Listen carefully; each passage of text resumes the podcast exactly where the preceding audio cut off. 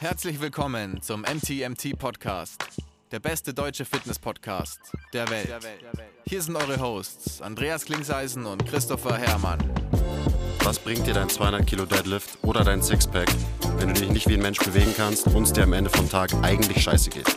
Wir geben bessere Antworten auf die Fragen der Fitnessbranche. Für was brauchst du 100 Zertifikate, wenn du keinen Zugang zu deinem Gegenüber findest? Du musst einfach ein Menschenmensch sein. Grundprinzipien sind Systemen einfach immer überlegen. Es geht um Prozessliebe und nicht um Ergebnisorientiertheit. Fitness und Gesundheit sind keine Endziele, sondern sich dauerhaft autoregulierende Prozesse. Wir haben zwar keine Ahnung davon, aber wir reden trotzdem drüber.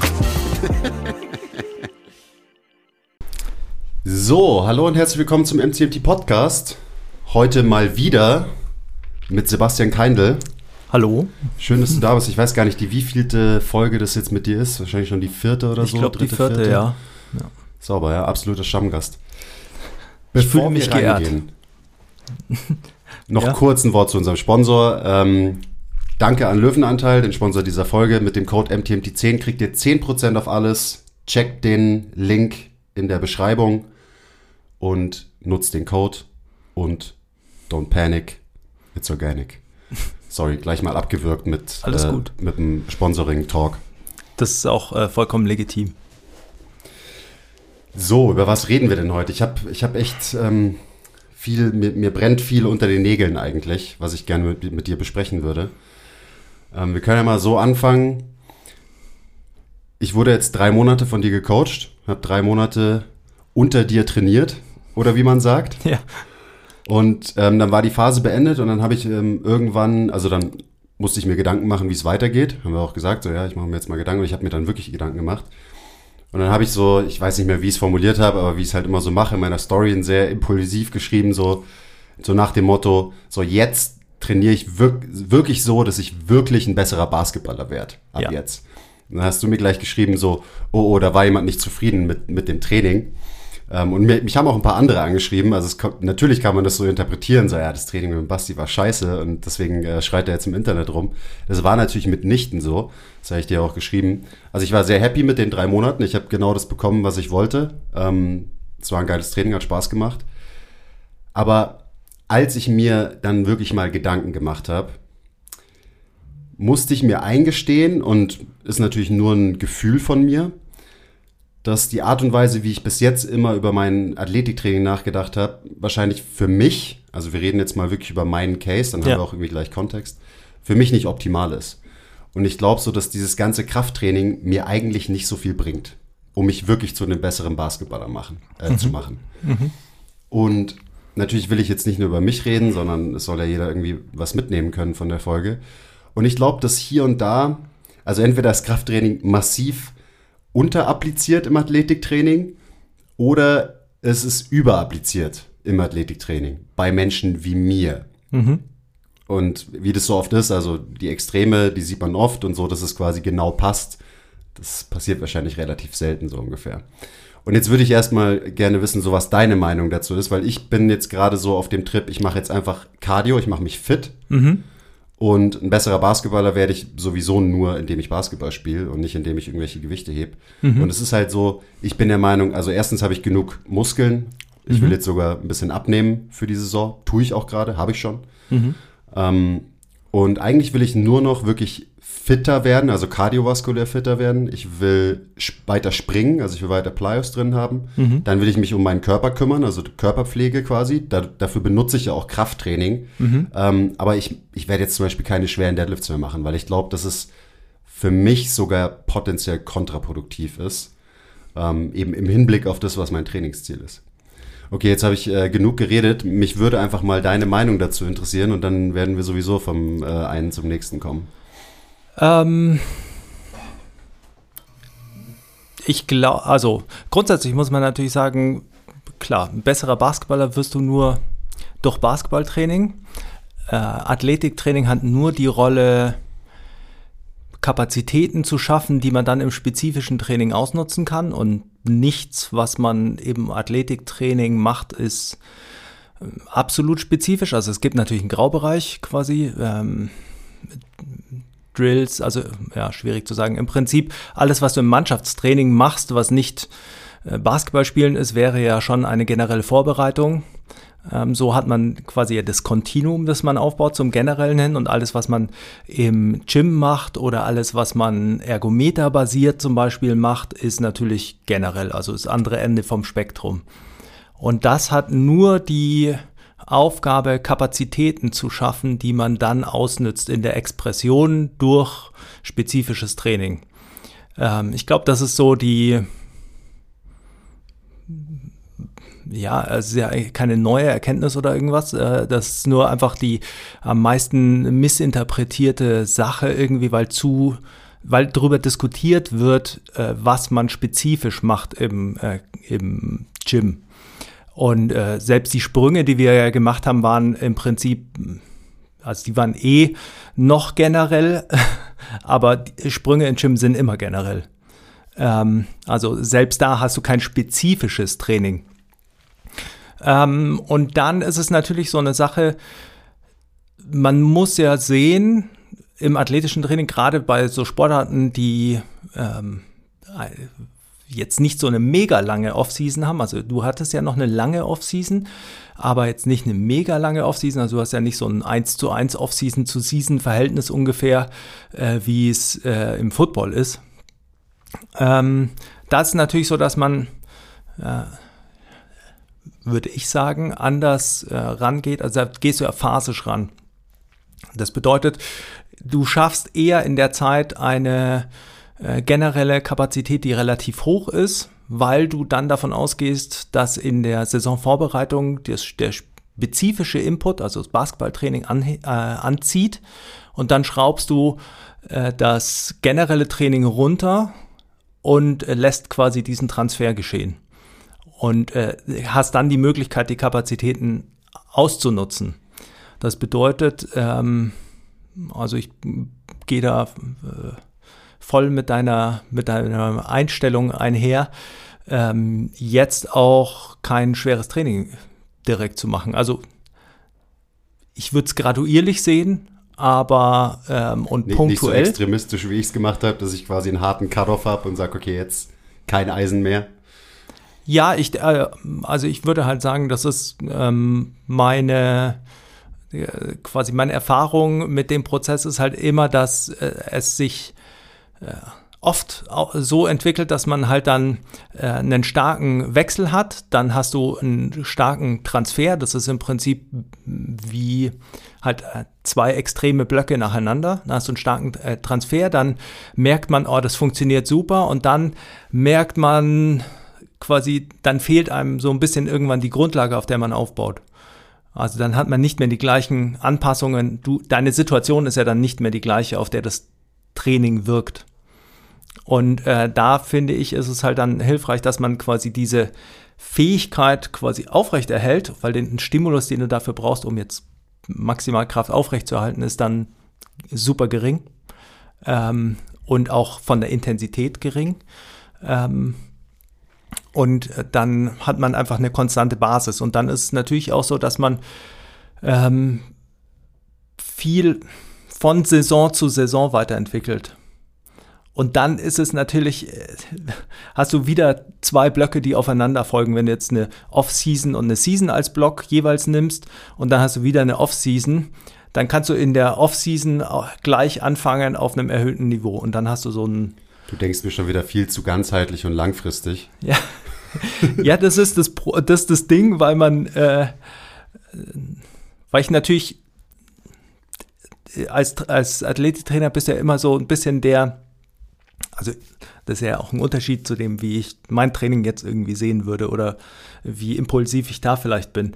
Aber ich muss ja immer die Rolle einnehmen von dem Vernünftigen quasi mit Weitblick, weil langfristige Entwicklung unumgänglich ist und weil äh, sonst, das hat mich sicherlich auch geprägt, sonst hast du halt immer die Leute nach der Season da und dann äh, stehen sie da und sagen, ja, und äh, ich muss jetzt wieder Vollgas geben und so. Und dann hast du immer diesen Zyklus.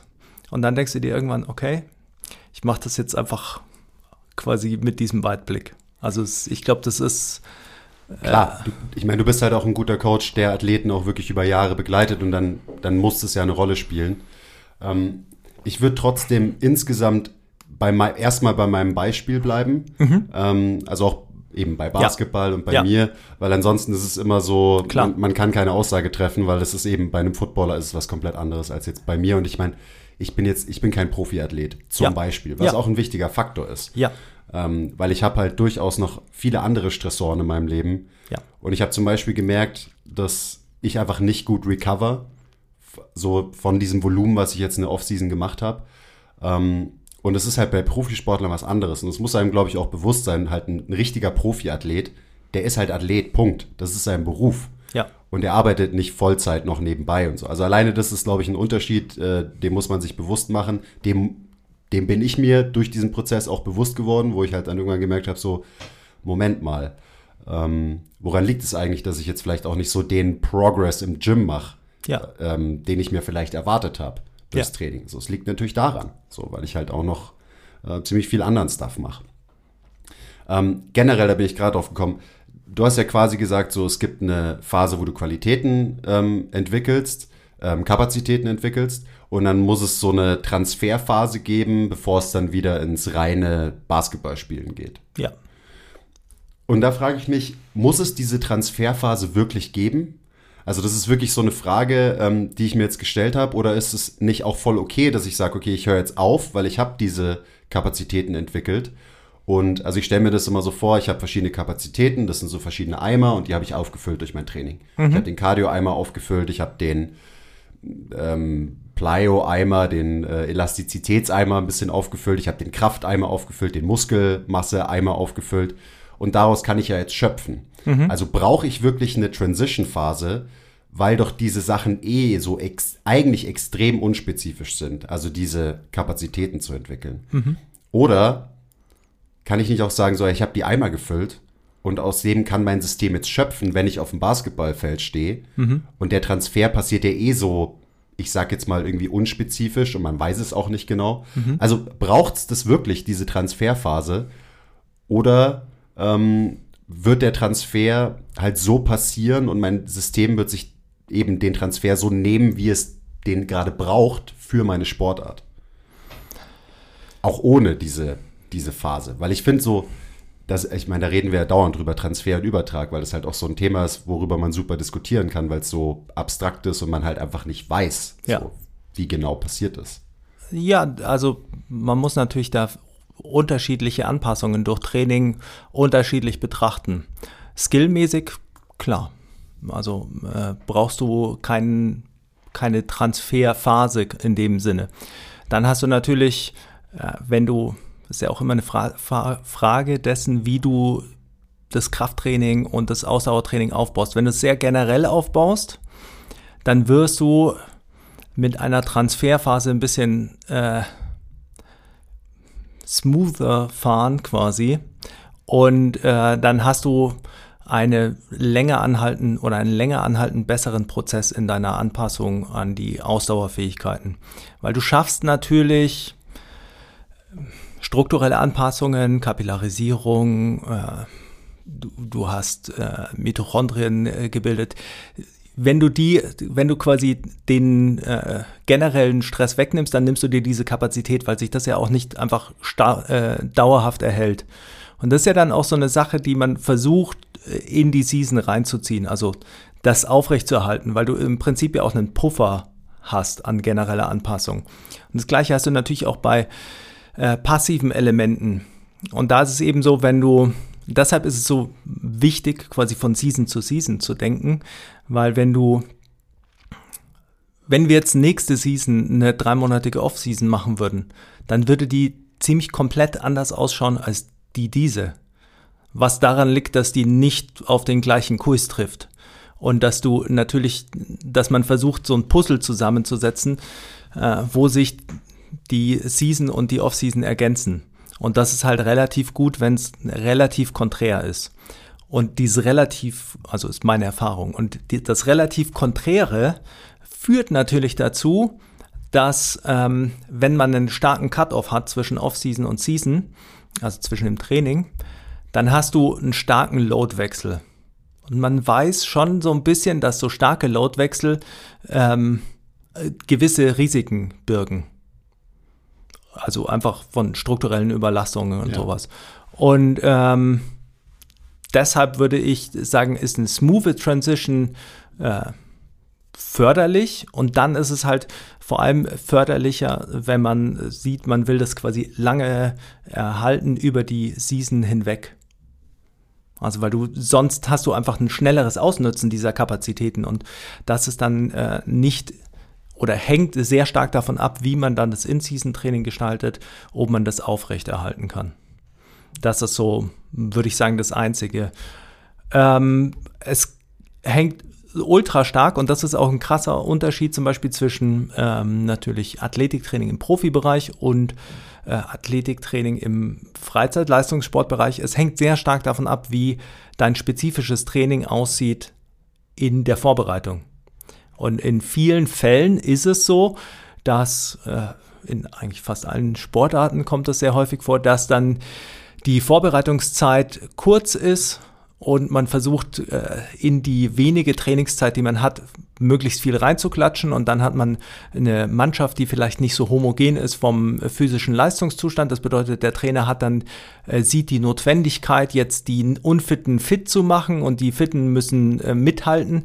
Was man aber dabei natürlich übersieht, sind Unterschiede im Output, die dann generiert werden, weil äh, wenn jemand, der fit ist, äh, 2, 2, 3, 3, 2, 2, 1 Kontinuum läuft die ganze Zeit, dann läuft das mit einer anderen Geschwindigkeit, dann hat er äh, mehr Load quasi, dann hat er, springt er vielleicht mehr, also es ist einfach ein Unterschied in der, in der Wirkung und im Output.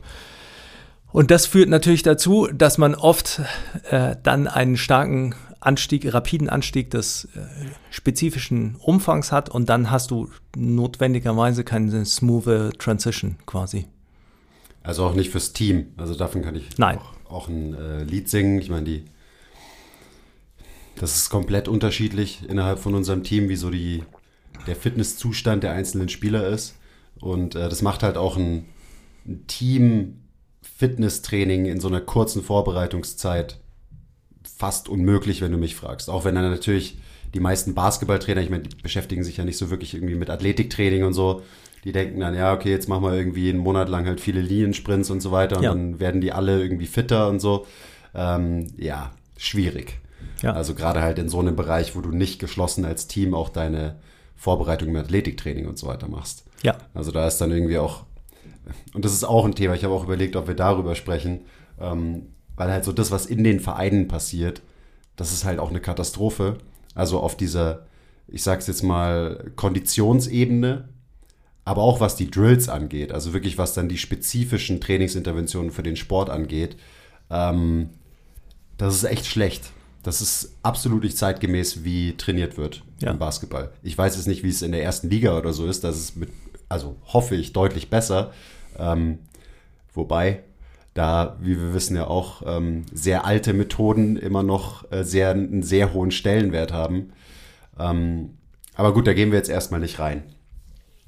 Ähm, stimmst du mir denn generell zu, wenn ich sage, so, ich, ich brauche nicht so viel Krafttraining? Also es, würdest du sagen, es macht für mich jetzt total Sinn, dass ich einfach meine Zeit im Gym extrem runterschraube oder runterschraube und mein Cardio zum Beispiel nochmal extrem hochschraube? Yes, klar. Also ich meine, äh, das muss man ja auch, ähm, das muss man ja auch sehen. Äh, bei der Planung von deiner Offseason waren ja so Punkte auch mit federführend, wie dass du gesagt hast, du willst mehr Conditioning, ja. aber du hast nicht so Bock auf Ausdauer. Genau. Ähm, und dafür hast du mir auch einen wunderbaren Plan geschrieben. Also oh. gerade so dieses zirkelmäßige, also wunderbar. Äh, ich habe es natürlich auch irgendwie gehasst, aber es war halt einfach sinnvoll und du hast mir das gegeben, nachdem ich verlangt habe. Und äh, der, der andere Punkt ist natürlich auch dieses Training muss ja immer möglichst einfach in den Alltag eingliederbar sein und das bedeutet natürlich für dich ist es easy Dinge zu machen, die im Gym sind. Da ist einfach der Stress, den man hat bei der gleichen Menge an Training, also einfach Alltagsstress in der Organisation geringer. Wenn du jetzt ähm, im Audidom gearbeitet hättest und äh, einen Kraftraum und eine Basketballhalle gehabt hättest, dann hätten deine Trainingseinheiten massiv anders ausgeschaut. Und das ist Das wäre natürlich, gewesen, ja. das ist äh, traumhaft schön. Also äh, ich hatte ja während meinem Praktikum äh, die, die schöne Phase, das äh, so zu gestalten. Und ähm, sowas leitet natürlich, so organisatorische Fragen leiten ja sehr stark den Trainingsprozess. Und äh, gerade eben im äh, Freizeitleistungssport. Also man darf das auch nicht unterschätzen, wie stark das im Leistungssport immer noch äh, eine für, federführende Rolle hat. Aber ähm, das muss man natürlich irgendwie, muss man bedenken. Und dementsprechend ist es natürlich so, wenn du sagst, okay, du kannst mehr Zeit in der äh, Turnhalle verbringen, also in der Basketballhalle oder auf dem Court draußen, dann klar. Also äh, Athletiktraining, Athletiktraining darf ja, sollte ja grundsätzlich nicht vom spezifischen Training abhalten, sondern es nur unterfüttern. Und das bedeutet, man darf ja auch nicht vergessen, spezifisches Training ist ja auch ein Stimulus. Dementsprechend ist es aber natürlich auch so, dass wenn man das, wenn das spezifische Training zunimmt in der Vorbereitung und du erhöhst den, also den generell spezifischen Anteil quasi im äh, Athletiktraining, dann hast du natürlich überschneidende Anpassungen. Und dann ist es oftmals so, dass es nicht so additiv wirkt. Ja. Ich glaube, generell ist es so, eben jetzt Leute, die, die auch den Podcast hören, also Leute, die halt einfach viel trainieren und Ja. die gerne im Kraftraum sind und so weiter. Ähm, ich glaube, da wird auch so Athletiktraining manchmal halt zum Selbstzweck und man verliert so objektiv das eigentliche Ziel so ein bisschen aus den Augen. Also so Ja. war es bei mir immer, Ja. weil ich mache halt auch gerne Krafttraining. So mir macht das Ja. halt Spaß und ich habe auch Bock drauf, irgendwie meine, meine Zahlen zu pushen im Gym und so weiter. Ähm, aber da gibt es, glaube ich, einen sehr, sehr großen Disconnect ähm, eben zwischen dem als Selbstzweck und was es dann wirklich für einen Übertrag hat. Ja, Ähm, und das ist so, also irgendwie war mir das schon öfter so oder schon länger bewusst. Aber das ist mir jetzt so in dieser Offseason ist es mir nochmal so richtig klar geworden. So, dass ich einfach auch in der Vergangenheit viele Sachen gemacht habe, die jetzt nicht falsch sind, aber die definitiv weit weg von optimal waren, wenn mein Ziel wirklich ist, ähm, mein, mein Game als Basketballer maximal zu bereichern durch mein Krafttraining. Und das war halt in letzter Zeit, habe ich quasi viel zwei Sportarten parallel gemacht, so ungefähr. Und habe quasi Krafttraining als Sportart gemacht und nebenbei habe ich noch Basketball gespielt, ohne dass ich die beiden richtig gut zusammengebracht habe. Ja. Und ich glaube, da bin ich nicht alleine. Also gerade so halt in dem Bereich von ähm, Krafttrainings-Nerds und so weiter. Ja, ich glaube, ein Punkt, den man nur berücksichtigen muss, ist, wenn du das Ganze als Freizeitleistungssport machst, dann kann dein Athletiktraining nie optimal spezifisch sein, würde ich mal sagen. Also weil die, äh, die optimale Voraussetzung zu schaffen für dein Athletiktraining würde immer bedeuten, dass sich dein Leben deinem Athletiktraining unterordnet. Und dann wärst du eigentlich schon wieder in einem Leistungssport-Kontinuum. Und dann würde, also dann müsstest du, da ist man wieder bei der Frage, was ist optimal? Ich würde ja optimal immer als den Umständen entsprechend äh, bezeichnen, aber dann Unbedingt, ja. würdest, dann bist du sehr schnell natürlich an der Grenze, dass dein äh, Athletiktraining sehr äh, delayed gratification mäßig ist.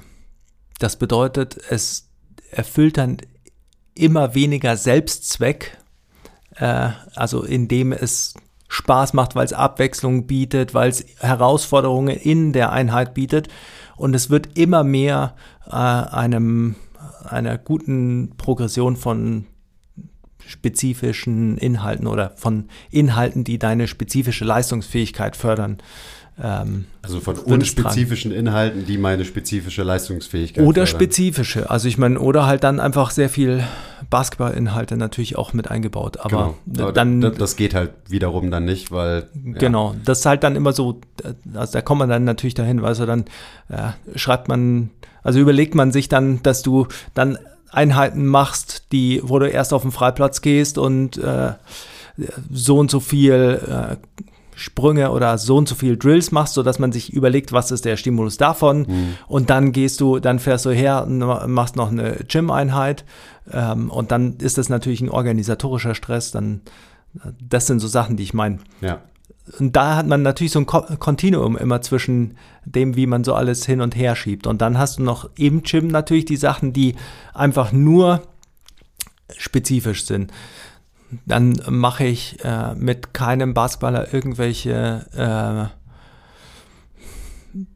horizontalen Drückübungen, mache ähm, je nachdem, wie das Sprungtraining aussieht, aber äh, mach fast keine schweren Unterkörperübungen und äh, mach nichts für die Arme, weil das alles rausgelassen werden kann. Das sind mhm. aber vielleicht Dinge, die man dazu macht, die äh, einfach das Ganze irgendwie motiviert halten.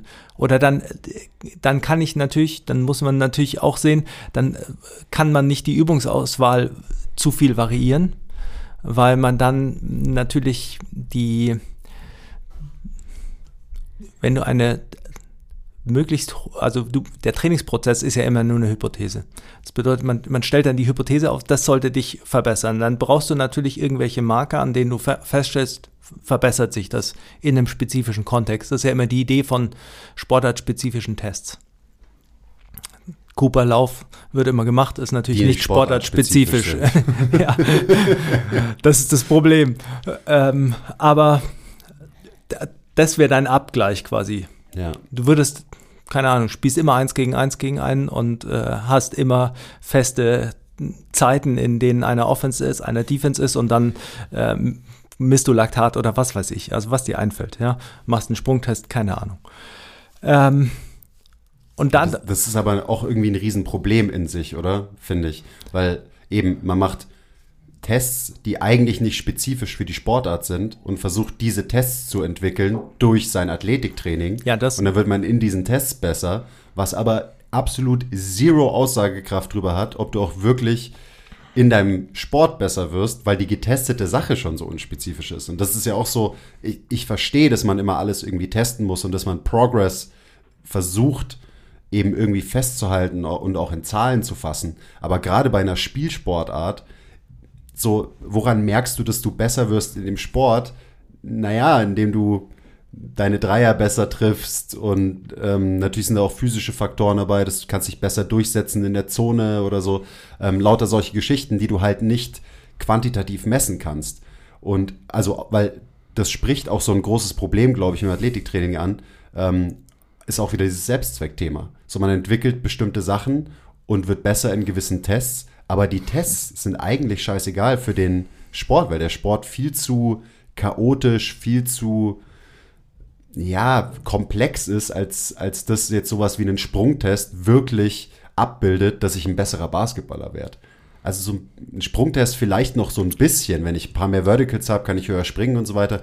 Cool, aber selbst das ist so, okay, dann kannst du drei Zentimeter höher springen ich mache ich das wirklich zu einem besseren Basketball. Also es ähm, ist jetzt so ein bisschen wirr von mir, aber das ist, es ist halt auch irgendwie also nicht so greifbar, wenn man von so einer ähm, komplexen Sportart wie zum Beispiel Basketball redet. Ja, ich, also grundsätzlich ist es die Unterscheidung zwischen Open Skill und Closed Skill Sportarten. Und das natürlich bei Closed Skill Sportarten hast du immer Sportarten, in denen, wie im Sprinten oder Gewichtheben oder Marathonlaufen, in denen der Training, das Training und der sportartspezifische Test, also die Sportart, äh, quasi inhaltlich ähnlich sind. Und deshalb mhm. hast du ein anderes Spezifik, äh, generelle Inhalte, Kontinuum. Genau, da kurze das, Anekdote. Wir hatten letztens den ähm, Bundestrainer von den Skispringern hier und ähm, die machen halt sehr, sehr viele Sprungtests. Mhm. Und da ist der Test ja auch sehr, sehr spezifisch, weil halt Skispringen ist genau eine Bewegung die in einer Sekunde stattfindet und dafür kann man gut testen. So, da ja. gibt es halt sehr wenig Variablen. Funktioniert gut. Ja. Bei vielen anderen Sportarten funktioniert es halt meiner Meinung nach beschissen. Na, ich, also ich glaube nicht, dass das Problem, oder ich glaube schon, dass äh, Testen falsch. Ich glaube schon, dass äh, Datensammlung äh, wichtig ist, um eine ähm, eine informierte Entscheidung zu treffen und nicht eben sich dem hinzugeben, dass man sagt, alles ist Chaos. Weil das wäre im Prinzip der fatalistische Ansatz, dass man sagt, okay, alles ist Chaos, dann machen wir nur die Sportart und werden äh, besser. Dann muss man aber auch sehen, es hat sich ja nicht umsonst entwickelt, auch in Spielsportarten, dass ähm, zusätzliches Training der physischen Leistungsfähigkeit äh, sich etabliert hat. Das liegt daran, dass wenn die Leute, die nur die Sportart ausgeübt hätten, immer die Besten gewesen wären, dann hätte keiner Athletiktraining gemacht. Also muss es einen Sinn geben, generelle Inhalte zu trainieren, damit die ähm, spezifische Leistungsfähigkeit darauf aufbaut. Das ist ja so eine Sache, der man wahrscheinlich im Grunde zustimmen kann. Jetzt ist der ja, also das sind wieder die Eimer, die du quasi auffüllst. Du, genau. kannst, du hast mehr Ressourcen, aus denen du schöpfen kannst was dich zu einem besseren Athleten macht. Genau. Und dann kannst du natürlich, ähm, dann ist der Fehler, und das ist ja auch der Fehler im, in der Trainingssteuerung, und das findet man auch jetzt in Longevity-Themen wieder. Der Fehler ist, äh, Metriken zu verwechseln mit Kausalitäten. Also, also, wenn ich meine Griffkraft trainiere, dann lebe ich länger. Genau. Willst du mir damit sagen? Das würde ich damit sagen. Oder zum Beispiel, äh, wenn, ich, wenn ich meine VO2 Max äh, verbessere, also man, man sollte ja nicht trainieren, um die VO2 Max zu verbessern, damit man länger lebt, sondern die VO2 Max ist vielleicht eine Kennziffer für deine respiratorische äh, Kapazität und die spiegelt wieder, die wird ja nur besser, wenn du abnimmst, weil es in Relation zum Körpergewicht, also wenn es nicht absolute Werte sind, aber meistens wird es in Relation zum Körpergewicht angegeben. Also wenn du abnimmst oder deine maximale Sauerstoffaufnahme verbesserst, machst du über Ausdauertraining. Das bedeutet, die wird besser, indem du deine Ausdauer trainierst. Das ist so das, was ich meine mit Metrik und Kausalität. Mhm. Die, die Kausalität ist das Ausdauertraining, die Metrik spiegelt es wieder. Hypertrophietraining hast du das gleiche mit ähm, wie viele Sätze pro Muskelgruppe. Das steht in Relation zur Auslastung und dann kannst du natürlich sagen, so viele äh, Sätze pro Muskelgruppe äh, brauchst du in etwa mit der und der Auslastung. Aber die RIR ist nichts, was dein Muskel checkt oder irgendwie sowas, sondern es ist eine Beschreibung für den Prozess. Und das Gleiche hast du natürlich im sportartspezifischen Training. Du willst eigentlich nur sehen, wie sich Dinge entwickeln.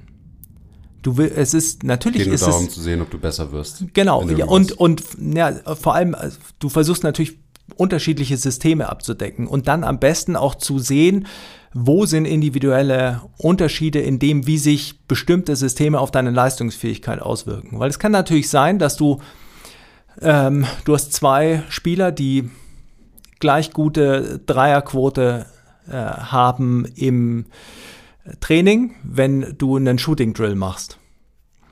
Und dann hast du zwei Spieler, die unterschiedlich performen im Spiel. Beide performen, äh, wenn du die Dreierquote anschaust, im vierten Viertel schlecht. Da kannst du natürlich sagen, ja, okay, die haben, äh, wir müssen Ausdauertraining machen, weil wenn deine Ausdauerfähigkeit sinkt, hemmt es deine koordinative Fähigkeit. Das bedeutet, dein Skill wird eingeschränkt durch deine mangelnde Fitness. Dann machst du mit beiden Ausdauertraining. Dann wird es aber nur bei einem besser. Warum? Weil der andere vielleicht die Ausdauerfähigkeit vorher schon hatte, aber der hat halt vielleicht ein Problem mit mentalem Druck. Oder seine Kraftfähigkeit ist limitierend und das äh, wirkt sich darauf, also seine Kraftausdauer in den Beinen, quasi lokale Kraftfähigkeit. Ähm, und das wirkt sich darauf aus, dass seine, seine Beine nicht mehr so im gleichen gleich zum Wurfrhythmus beitragen und dann hast du wieder eine ein, einen Einfluss auf den Skill. Und das ist ja eigentlich eher das, was du willst. Du willst ja eigentlich nur Informationen sammeln.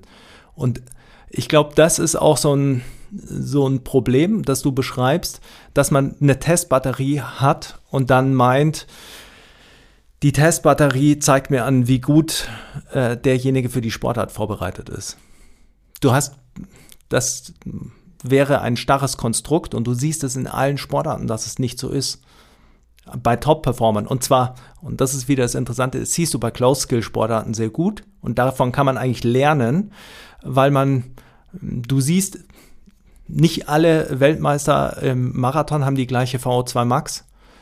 Äh, oder sie haben alle eine sehr ähnliche, aber das unterscheidet sie nicht von den 20 hinter ihnen, mhm. sondern es sind andere Fähigkeiten. Nicht jeder 100-Meter-Sprinter hat äh, die gleiche Schrittfrequenz. Äh, nicht jeder 100-Meter-Sprinter hat die gleiche Schrittlänge und äh, individuelle Unterschiede. und nicht jeder äh, Sprinter hat das gleiche Training, das sich dahin führt. Und das kannst du dir in allen Sportarten anschauen. Und das ist ja eben, das ist das Witzige, weil man dann, es werden aus den Close-Skill-Sportarten immer so Sachen rausgegriffen, die irgendwie gar nicht in den Kontext passen. Während in den Close-Skill-Sportarten sich eigentlich das viel mehr dahin äh, entwickelt, den Kontext zu verstehen. Das heißt, wenn schon äh, ungenau ist in Close-Skill, äh, Closed-Skill-Sportarten, dann wird es in Open-Skill-Sportarten erst recht ungenau sein. Ja. Und eben man, man sieht es da schon, wo Ja. man eigentlich erwarten würde, dass die, Ja. dass man es viel besser irgendwie korrelieren kann und so weiter. Ja, Und das äh, zeigt halt wieder so, ja, die Komplexität und also alles, was halt ein dynamisches System ausmacht, was da halt immer mit reinspielt. Ja. Und also ein Paradebeispiel dafür sind wahrscheinlich Change of Direction Tests. Weil man schaut sich dann an, okay, du hast einen äh, 505-Test zum Beispiel oder sowas oder einen, Y-Test. Also du läufst fünf Meter, dann hast du eine Lichtschranke, jemanden, der da steht und dir links und rechts anzeigt oder äh, du hast ein Video von einem Gegenspieler. Und äh, je nachdem musst du eine Entscheidung treffen nach den fünf Metern und dann musst du links oder rechts laufen. Und dann testest du die Leute. Und dann kannst du messen, quasi, die müssen eine bestimmte Entry-Geschwindigkeit haben, damit das standardisiert ist. Also die muss in Relation zu ihren maximalen fünf Meter stehen, weil sonst können die natürlich langsamer hinlaufen, damit sie mehr Zeit haben zu entscheiden. Und dann siehst du, dass nicht die schnellsten Leute, wenn du das einfach testest ohne Reaktion, weil das kannst du ja vergleichen, du testest einmal ohne Reaktion, links, rechts und dann mit Reaktion. Und dann siehst du, dass nicht die schnellsten Leute äh, am besten sind, sondern dass je näher es am Spielgeschehen ist, quasi, also wenn du eine Videoprojektion hast von einem Gegenspieler, der dir die Richtung angibt, dann, also gegenläufig, äh, dann werden die Leute, die mehr Spielerfahrung haben, besser sein, bei, natürlich bei gleicher Geschwindigkeit. Weil die schneller antizipieren können. Und das ist eine spezifische Fähigkeit. Das ist einfach, du hast mehr Muster erkannt. Die können, die sehen schneller, wo sich der Körperschwerpunkt hinbewegt. Oder die, wie beim Pokern, die haben Tells quasi, wo sie drauf achten, damit sie sehen, das macht er. Der sogenannte Basketball- oder Football-IQ quasi, der, Genau. der halt super wichtig ist. Und dann ist es aber natürlich so, wenn du zwei Leute hast, die von ihrem Basketball-IQ gleich sind, dann ist natürlich der, der schneller ist, der, der schneller sein kann. Weil das ist ein übergelagerter Filter. Und dementsprechend ist es nicht so, dass du einfach sagen kannst, der, der bei dem Test abschneidet, ist auf dem Feld besser. Weil du hast unterschiedliche Komponenten. Und dementsprechend ist dann die Frage, ja, teste ich jetzt eine ganze Basketballmannschaft mit dem Y-Test ohne Reaktion, dann mit einem äh, visueller Reaktion, damit ich entscheiden kann, ist einfach nur, äh, muss ich einfach visuelles Training, Neuroathletik machen oder äh, braucht er mehr spezifischen Input, weil der kann einfach quasi mit, der hat zu wenig Situationen, mit denen er abgleicht. Da- Das kann ich schon machen. Das ist ja natürlich nur ein Clusterfuck, in dem man sich da reinbegibt, weil das machst du dann für alles. Das machst du für dein, jede, jede kleinste Genau. Qualität isoliert trainieren. weil dann kannst du dir überlegen, ja, das ist aber nur ein 45-Grad-Cut. Ich habe aber total viele 90-Grad-Cuts. Und dementsprechend brauchst du eine Testbatterie, die dann wieder generell ist, weil sie dir ein generelles Abbild von irgendwelchen Fähigkeiten gibt, damit du die Leute einfach irgendwie einstufen kannst. Das heißt aber nicht, dass du sagen kannst, anhand dieser Testbatterie kann ich erkennen, ob der gut ist oder nicht. Äh, Es ist ein absoluter Clusterfuck und so, ich meine, ich, ich liebe ja auch Sport, also Passivsport, mir alle möglichen Sportarten anschauen, weil ich halt inzwischen auch irgendwie besser verstehe, was alles dahin, dahinter steht, so was alles einfließt, damit halt jemand, keine Ahnung, diesen Juke im Football gerade hinbekommt und so weiter. Und das ist halt, das ist halt krass, wie komplex das einfach ist, was da alles dazugehört.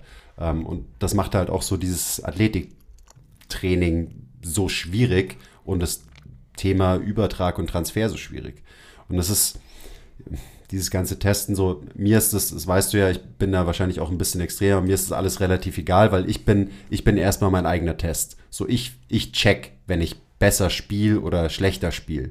Und ich verstehe auch, was meine limitierenden Faktoren sind. Und meine limitierenden Faktoren sind halt ganz andere als Dinge, die du im Gym entwickeln kannst. So, das ist so. Und das ist, glaube ich, bei ganz, ganz vielen Leuten so in Spielsportarten. Ähm, und da ist halt mal wieder wichtig, das haben wir auch schon ein paar Mal gesagt über alle Podcasts, die wir gemacht haben, dass man sich als Athletiktrainer auch nicht zu wichtig nimmt, ähm, weil vielleicht klar kannst du den Athleten auch besser machen, indem du seine physischen Kapazitäten entwickelst.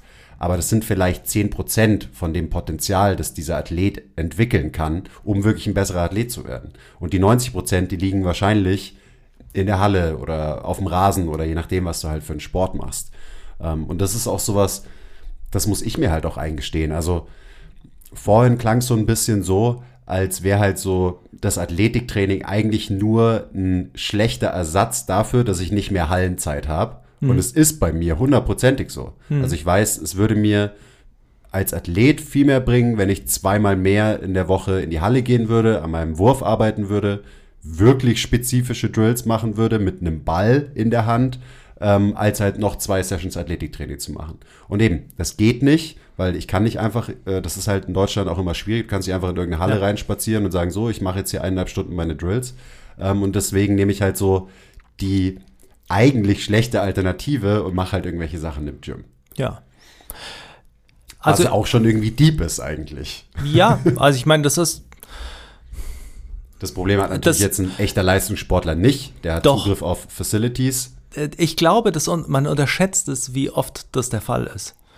Also mir fängt, fällt immer Hank, äh, Henk Reinhoff ein.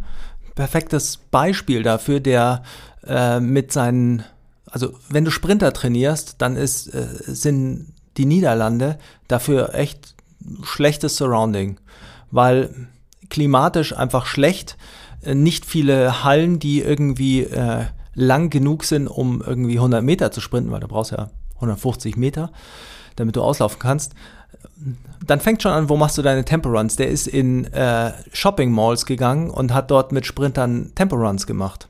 Der war, der, der musste quasi sehr viele Dinge machen, die äh, sehr weit davon sind, dass man denkt, sie sind optimal und der hat so, äh, der hat so Weltmeister und Weltrekordhalterinnen äh, geschaffen. Weil er kreativ geworden ist. Weil er kreativ geworden ist und weil, und das ist Dynamic Correspondence, weil er Dinge trainiert hat, die Bestandteile der spezifischen Fähigkeit sind, die sich dann umsetzen lassen. Und das ist, das ist dieses abstrakte Denken, das man dann braucht. Und ich glaube, das ist auch so ein bisschen der eine Punkt, wo ich dir, also ich nicht wirklich widersprechen würde, aber zu einem Teil ja. Ich glaube nicht, dass die ähm, Athletiktrainer nur 10% Einfluss haben, ich glaube, sie haben einen sehr hohen Einfluss, aber. Kommt aufs Individuum an. Aber, ne, ich glaube, sie haben einen sehr hohen Einfluss in einer sehr anderen Art, als die meisten Athletiktrainer meinen. Und das ist ja. Leistungsfähigkeit entwickelt man ähm, auch skillmäßig langfristig. Und spezifische Belastung stellt ja mit zunehmender Fähigkeit ein Problem dar. Weil du je zunehmender du spezifisch fähig bist, desto höher wird die Belastung, die du in deiner spezifischen äh, Ausübung hast.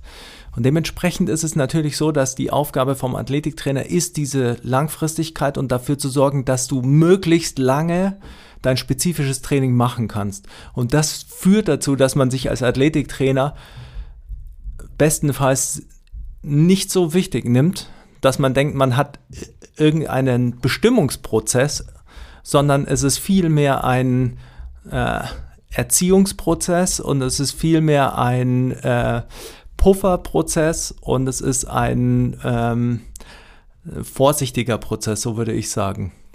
Damit man möglichst smooth äh, diese Karriere sichert. Und das siehst du ja, ich glaube, Dirk Nowitzki war schon auch ein gutes Beispiel, ähm, um bei den Basketballern zu bleiben der, du hättest natürlich sagen können, Dirk Nowitzki sollte viel mehr Krafttraining machen, damit er sich besser durchsetzen kann. Aber man hat natürlich auch gesehen, der muss sehr viel investieren, einfach um irgendwie gesund zu bleiben.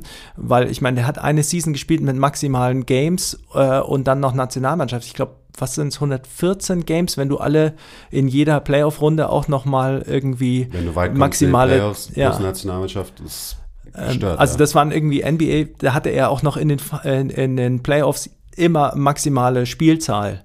Also, und das musst du natürlich, da kannst du ja nichts entwickeln. Also, sondern da geht es nur darum, irgendwie wie, wie hältst du das aus? Und gleichzeitig ist es natürlich das ist der spezifisch des Stimulus. Also das, ja, eigentlich müsstest du sagen, das Beste, um dich als Basketballer zu entwickeln, ist, so viele Spiele wie möglich zu haben. Aber du musst, dann ist die Aufgabe des, äh, des Athletiktrainings natürlich, das zu befähigen. Genau, dass du halt nicht auseinanderfällst. Genau. Das ist auch hier bei diesem 90% 10% Beispiel. Mir ist gerade ein Teammate von mir eingefallen. Ähm, bei dem wäre es eher andersrum. Also der würde krass besser werden, wenn er gut trainieren würde, abseits vom Court, weil der hat so viel Talent, der ist ultra quick, ähm, der ist ein guter Shooter, so der hat alle Qualitäten, ja. aber er kann nicht gesund bleiben. Mhm. Ähm, das heißt, den, der müsste mal stabil werden ja. und ein gutes Krafttraining machen. Also halt ein, aber dann eben auch kein Krafttraining, was jetzt in erster Linie irgendwie seine Maximalkraft entwickelt, sondern eben was, was diesen, diesen Körper erstmal davor bewahrt, dass er auseinanderfällt. Ähm, also seine Belastungstoleranz quasi nach oben bringen. Ja. Und dafür ist natürlich Krafttraining einfach das Allerbeste, was man machen kann. Ja. Ähm, ein gutes Krafttraining. Und bei dem wäre das zum Beispiel andersrum. Also wenn ich sage, so bei mir kann man vielleicht noch 10% rausholen irgendwie ja. im Athletiktraining. Bei dem wäre es eher so, da könnte man wahrscheinlich 80% von seiner potenziellen Leistungsverbesserung dadurch triggern. Das, also das ist ja, ja, auch sehr, sehr individuell. Ähm, aber eben bei mir persönlich habe diesen Part, glaube ich, sehr, sehr gut abgedeckt. Ähm, und ich weiß eben, dass das ist vorhin in so einem Nebensatz gefallen, so das Mentale, das ist halt bei mir auch ein Riesenfaktor. Und das ist bei ganz vielen Athleten ein riesen, Riesenfaktor. Ja, also ich kenne keinen, wo das nicht ein Riesenfaktor ist. Also es ist einfach so, das ist äh, zunehmend wichtig und da ist, das äh, merkt man dann auch wieder natürlich im, in dem, wie du Training äh, aufbaust oder planst. Äh, das muss, wenn du es, wenn man es mal übertrieben sagt, dann kannst du dir natürlich kannst du den schönsten physiologischen Anpassungsplan machen und äh, dein Training aufbauen quasi und kannst das alles äh, wir nehmen einfach mal die perfekte Welt an. Du misst alle Anpassungen und du siehst, kannst alles autoregul also regulieren, sodass die Anpassung immer an optimal gestaltet ist. Selbst dann ist ein, einer der wichtigsten Bestandteile des Trainings, dass der Trainingsprozess positiv ist und äh, progressiv ist, weil das den Athleten auch suggeriert quasi, ich habe was Gutes gemacht und dann hast du ein Selbstbewusstsein. Und das ist ja oftmals eben so ein wichtiger Punkt. Und das ist natürlich sowas, was äh, je höher das Leistungsniveau ist, desto schwieriger ist es. Äh, und Sir David äh, Brailsford, den ich ja äh, super interessant finde, der ähm, wegen seiner äh, Marginal Gains irgendwie immer zitiert wird damit, dass er, dass sie Bettenmatratzen beim Team Sky bei den Radfahrern mitgenommen haben und die Türklingen alle abgeputzt und sowas äh, und dass das die Hauptidee war.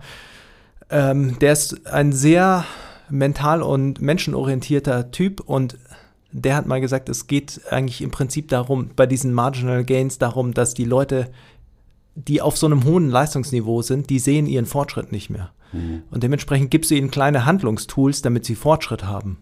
Das ist, weil dadurch schaffst du ein positives Mindset und das macht so viel aus. Kleiner Break. Ein paar Worte zu unserem Live-Mentorship. Du wirst drei beziehungsweise fünf Tage mit uns gemeinsam trainieren, wirst sehr viel hospitieren und wirst eins zu eins von uns gecoacht. Es ist unsere intensivste und individuellste Ausbildung, egal ob du am Anfang deiner Karriere stehst oder schon lange in der Branche bist. Wir holen dich genau da ab, wo du stehst. Für weitere Informationen check den Link in Bio. Jetzt geht's weiter mit der Folge. Das ist auch so ein Faktor, der bei mir auf jeden Fall für ähm, Extremismus und auch Frustration gesorgt hat, weil so, das hat mir krass geholfen als Basketballer, dass ich stärker geworden bin, dass ich breiter geworden bin, dass ich mhm. Muskeln aufgebaut habe. Das hat mir einfach einen Boost für mein Selbstvertrauen gegeben mhm. auf dem Spielfeld. Und der hat sich dann natürlich auch darin niedergeschlagen. Ich habe mich mehr getraut und so weiter, wenn ja. ich gespielt habe. Und ich bin ein besserer Basketballer geworden. Einfach weil ich mich besser gefühlt habe. Ja. Auch weil, so weil ich besser aussah und ja. so. Weil ich äh, meinen Gegnern irgendwie merkbar irgendwann Respekt eingeflößt habe, weil ich halt eine gewisse Erscheinung dann irgendwann war. Also es war ein Riesenfaktor. Und dann ist natürlich auch die Frage so, natürlich ist es auch wichtig, dass ich stärker bin und dass ich schwerer bin und so weiter. Ähm, aber der mentale Aspekt, der damit einhergeht, ist auch halt ultra wichtig für mich gewesen. Ja. Ähm, und das ist jetzt halt auch ausgeschöpft bei mir. Das ist so, ich, ich werde nicht selbstbewusster ähm, und mental stärker auf dem Spielfeld, indem ich irgendwie noch breiter werde oder noch schwerere Gewichte ähm, im Gym bewege. So, das ist das habe ich alles schon abgegriffen. Ähm, das hat, war ja auch ein jahrelanger Prozess, logischerweise. Aber damit bin ich jetzt durch. Und das ist auch so ein Grund, warum ich jetzt eben so bin, so scheiß aufs Gym. Ja. Ich bewege jetzt kein Eisen mehr. Ich weiß, was mich limitiert. Und das bin ich selbst, also auf einer mentalen Ebene, auf dem Spielfeld, nach wie vor. Ja. Ist natürlich besser geworden. Ähm, aber da bin ich halt immer noch nicht da, wo ich eigentlich sein will. Und das ist so, das sind für viele, oder eben, du hast gerade gesagt, eigentlich für jeden die eigentlich wirklich wichtigen Themen.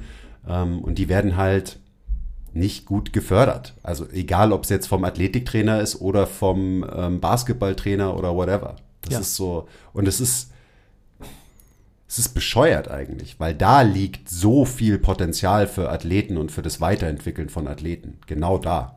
Und das heißt nicht, dass jeder irgendwie mit einem sportpsychologischen äh, Psychologen arbeiten muss oder so. Aber ich glaube, man könnte diesen gesamten Trainingsprozess in der Richtung viel besser gestalten und Potenziale viel besser fördern. Ja, also zum einen würde ich sagen, weil also, da, darauf will ich dann auch hinaus. Zum einen würde ich sagen, es wäre ja auch schade, wenn für dich Krafttraining dir immer den gleichen Boost geben würde an Selbstbewusstsein. Du bist ja auch ein, dynamischer Prozess quasi. Das bedeutet, du hast äh, Krafttraining schon ausgenutzt, um daraus äh, deinen äh, mentalen Boost zu ziehen und deine Überlegenheit. Und jetzt würde dir das nicht mehr das gleiche geben. Wenn du allerdings jetzt anfängst, äh, für dich ist deine Erkenntnis, okay, ich muss abnehmen, ich muss mehr Ausdauer haben, ich muss äh, quicker auf den Beinen sein.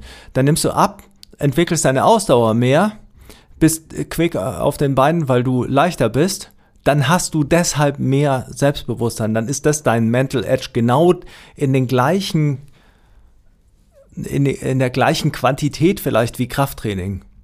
Weil dein, deine, die Wahrnehmung deiner Schwächen und Stärken anders ist. Ähm, und wenn man das dann natürlich runterbricht und sich überlegt, ja, müsste das nicht mehr Einfluss haben in Athletiktraining?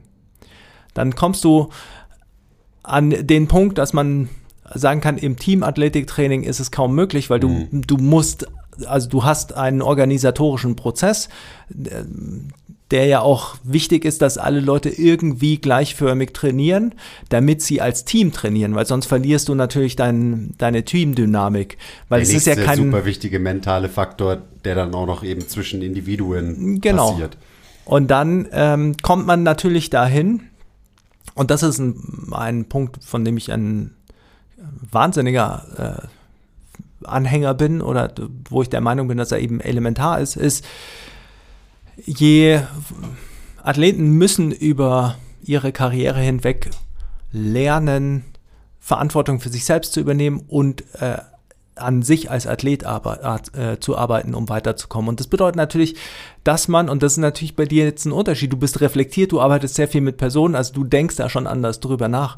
Aber dass man natürlich dann eben sich bewusst wird, okay, ich habe mentale, was heißt Einschränkungen, aber ich habe Faktoren, die mich mental beeinflussen. Und an denen muss ich arbeiten, ich muss mir eine Lösung suchen. Und die Coaches müssen da sein, um diese Lösungen zu liefern. Und das ist natürlich, wenn du dir anschaust, Phil Jackson zum Beispiel, ich glaube, der war sehr gut darin, Individuen Lösungen zu geben, um an sich zu arbeiten mhm. und ein Team zu äh, generieren.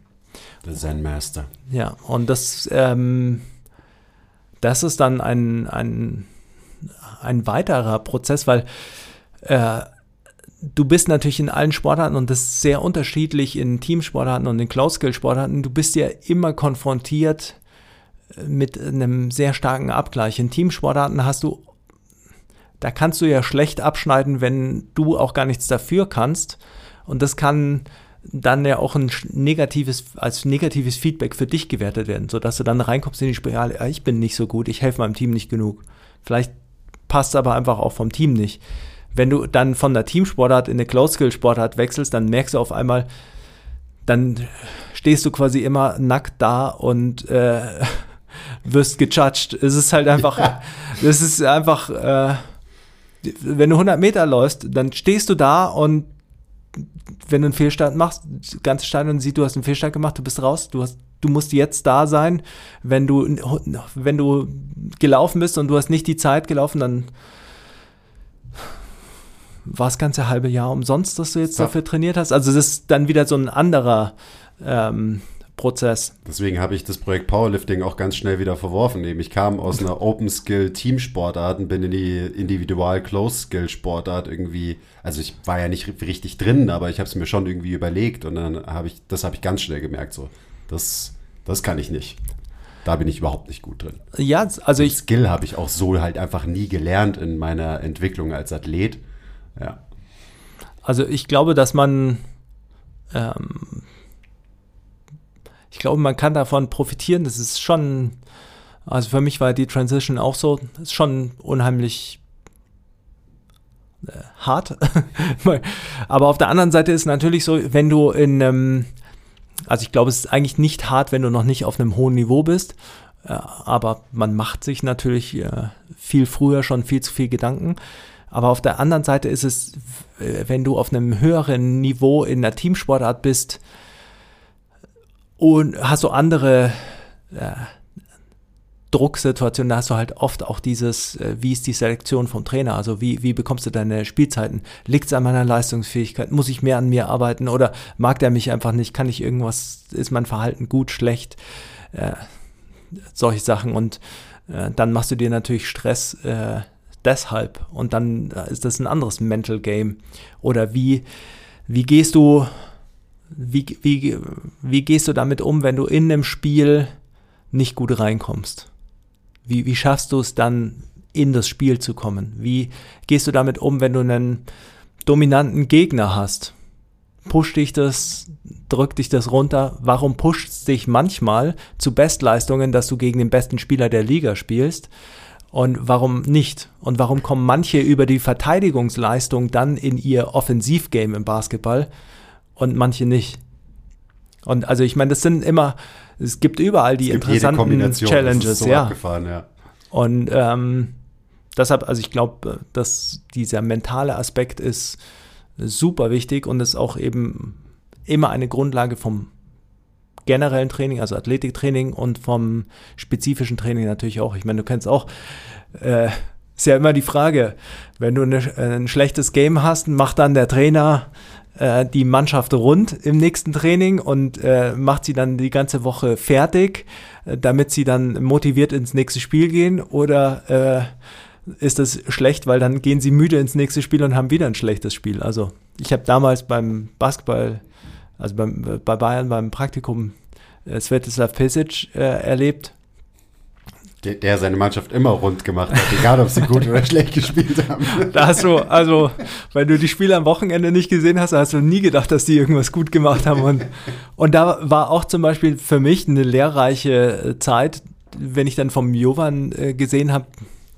der hatte hat sich sehr viel Gedanken gemacht, wie man das Training sinnvoll aufbaut, aber er hat fast jedes Mal seine Einheiten komplett anpassen müssen, äh, was er dann macht und hat dann äh, sich bei mir natürlich beschwert, dass das alles so gelaufen ist, weil halt äh, er ja auch nicht wusste, wie viel die dann zusätzlich laufen mussten und sowas, weil sie während dem Training irgendeinen Fehler, äh, ein System falsch gelaufen sind, dann die Mannschaft wieder halt einen Liniensprung gelaufen und sowas.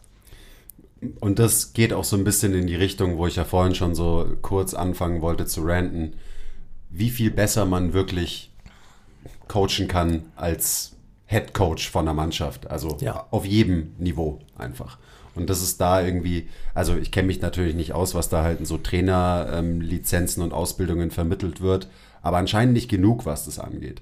Weil ich meine, du hast Phil Jackson angesprochen, der einfach sehr gut auf einzelne Spieler eingehen konnte. Der hat halt seine Spieler gecoacht. Mhm. Der war Coach und er hat seine Spieler gecoacht. Und das mhm. bedeutet halt oft, den Fragen stellen, die dahin bringen, dass sie vielleicht selber drauf kommen, ähm, ich muss hieran arbeiten, ich muss daran arbeiten oder überleg mal, denk mal darüber nach überhaupt und so weiter, weil natürlich da auch ähm, oft irgendwie Leute Scheuklappen aufhaben, auch in so einem Team-Kontext, ähm, auch um sich selbst zu schützen und so weiter und so weiter. Gibt es so viele Faktoren. Und eben, er hat es ja so genial geschafft, solche krassen Charaktere zusammenzubringen bei den Bulls, ja. ähm, indem er die halt individuell gecoacht hat und jedem irgendwie erlaubt hat, dass er seine Rolle findet und auch dann irgendwie zufrieden mit seiner Rolle ist. Ich meine, der hat es geschafft, Dennis Rodman in dieses Team zu integrieren. So, der, der muss ein Genius sein. Ja. ja, äh, ähm. Aber er wurde natürlich auch krass belächelt und ausgelacht, weil er hat, äh, keine Ahnung, Meditationen mit seinen Teams gemacht und äh, halt einfach unkonventionelle Sachen in Anführungszeichen, ja. die, glaube ich, viel konventioneller sein sollten. Ja. Und heute noch als unkonventionell angesehen werden. Heute noch. Wie viele Jahre später, wie lange ist das her? Das ist inzwischen schon 30 Jahre her. Nee, aber fast. 30. fast. Ja. Ja, doch, Nicht- doch, nicht- wir sind fast bei 30 Jahren. 30 ja, doch, bis 30 so Jahre, und so. stimmt Ja. schon. Ja. Okay, crazy. Ähm, Und ja, du würdest immer noch genauso belächelt werden, wenn du quasi so coacht, wie es ein Phil Jackson damals, damals gemacht hat, heutzutage. Vielleicht ein bisschen weniger. Wahrscheinlich ein bisschen weniger. ja.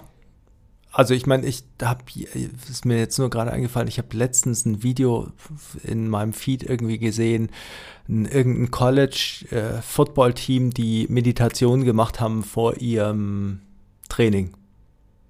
Fand ich ja, also war ich baff. Also weißt du, die liegen im, äh, im Kraftraum auf dem Boden und meditieren. Und ich dachte mir so, okay, das ist mal irgendwie. Sonst siehst du, wie sie furchtbar schlechte Maxes machen und alle, alle schreien und ja. Ähm, also da war ich, da war ich ein bisschen verwundert. Also positiv äh, verwundert. Ich, mir ist nur, weil du das so äh, angesprochen hast und wenn man sich in dieses Thema reinfuchst, wie das dann ist mit, äh, müsste dann Athletiktraining, also müssten die Trainer sich nicht mehr mit den Athletiktrainern absprechen, wie die gesamte physische Belastung ist und wie steuert man das. Und du hast dann natürlich Datenerfassung, GPS-Daten, also oder Local Positioning-Daten, Beschleunigungsdaten. Ein großer Punkt, der dann auf den man dann kommt, ist die Organisation, also die hierarchische Organisation von einem Verein. Und es gibt ein äh, super Buch, Global Sports Concept, glaube ich, heißt von James Smith. Da geht es äh, zigtausend Seiten äh, quasi darum, wie man Athletiktraining aufbaut und wie solche Sachen mit reinspielen. Und ähm, dann hast, kommst du sehr schnell zu einem, zu einer, einem Hierarchieproblem. Weil Hierarchieproblem ist natürlich auch Verantwortungsproblem. Und das bedeutet natürlich, der, der die Verantwortung hat, hat auch den Druck. Wenn der, solange der Head Coach für alles den Kopf hinhalten muss, ähm, wird er immer das machen, wo er sich sicherer ist. Das bedeutet, er wird natürlich immer sagen, der Athletiktrainer ist un untergeordnet, auch wenn der Athletiktrainer irgendwie vielleicht äh, ihm helfen würde, seinen Job sicherer zu machen. Und erst wenn du dieses Hierarchieproblem irgendwie änderst, indem du eine andere äh, Feedback-Schleife kreierst, indem der Athletiktrainer sich sein Verhalten rechtfertigen muss und auch vielleicht Kritik am Trainingsaufbau vom äh, Headcoach üben kann, äh, so dass er sagen kann, okay, das wurde gemacht, deshalb kann ich Dinge nicht machen, ist nicht mein Fehler äh, an eine obere Stelle. Und genauso der Headcoach sagen kann, okay, ich habe meine Spieler bekommen, die waren, fünf von denen waren sore von dem Training, ich konnte mein Training nicht so machen. Und man, dann hat man, kann man prozessorientierter arbeiten. Also ich glaube, dieses Hierarchieproblem ist dann eben wieder was, was sehr stark damit reinspielt, dass viele Dinge, die man eigentlich prozessorientiert gut fände, nicht äh, stattfinden können. Das heißt, da braucht's, bräuchte es eigentlich einen Paradigmenwechsel in diesem ganzen klassischen System. Ja, Ja. Und nicht nur da, sondern ich glaube halt auch viel im Training. Ähm, jetzt krasse Überleitung. Ähm, ich habe letztens habe ich einen Podcast gehört, da sollte es irgendwie eigentlich um irgendwie Basketballtraining und Krafttraining gehen, so im Kontext. Und dann ähm, wurde halt über Kniebeuge gesprochen und wie man halt große Menschen dazu bringt, dass sie halt einen schönen Backsquat hinbekommen und so. Und viel mehr wurde da nicht besprochen. Und da war ich dann so, hä? Verstehe ich nicht. Ähm, und das ist auch wieder so dieses Thema, dass halt so Krafttraining, ich, vielleicht sollte man da einfach gar nicht von Spezifik reden, wenn es um Krafttraining geht in Bezug auf sowas wie Basketball zum Beispiel, weil es gibt halt keine Spezifik im Kraftraum. So. Und klar existiert es auf dem Spektrum und man kann sagen, es gibt vielleicht Sachen, die sind spezifischer und so weiter. Ähm, aber ich glaube, es wird immer nach wie vor noch so krass missverstanden, dieses ganze Thema. Ja, massiv. Das ist eben, deswegen reden wir auch so oft irgendwie über genau darüber. Ähm, man sollte es wirklich eher genau so ansehen, wie wir es heute ja schon gesagt haben. Du willst Kapazitäten entwickeln und dann ähm, kann der Athlet, hat mehr Ressourcen und dann wird auch das, der Athlet sich so eben bedienen dieser Ressourcen und wird die einbauen in seine tatsächliche Sportart, die ihn dann wirklich besser macht.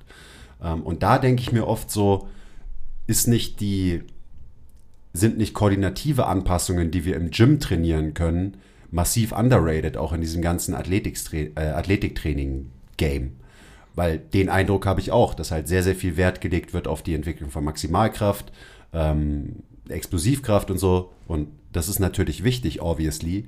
Aber so diese Komponente, Bewegungsoptionen fördern durch sein Krafttraining, koordinative Skills im Kraftraum lernen, die dann wahrscheinlich auch eine Form von Übertrag haben werden auf die Spielsportart. Darüber wird irgendwie ganz, ganz wenig geredet. Also zumindest kriege ich nicht mit, dass darüber viel geredet wird.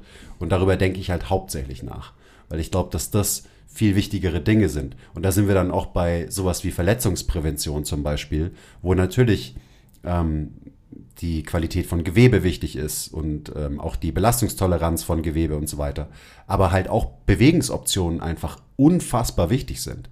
Also ich bin fest davon überzeugt, dass ich jetzt so schnell von meinem Supinationstrauma zurückgekommen bin, halt wegen allem, was ich trainiert habe über die letzten Jahre und auch die Art und Weise, wie ich das trainiere.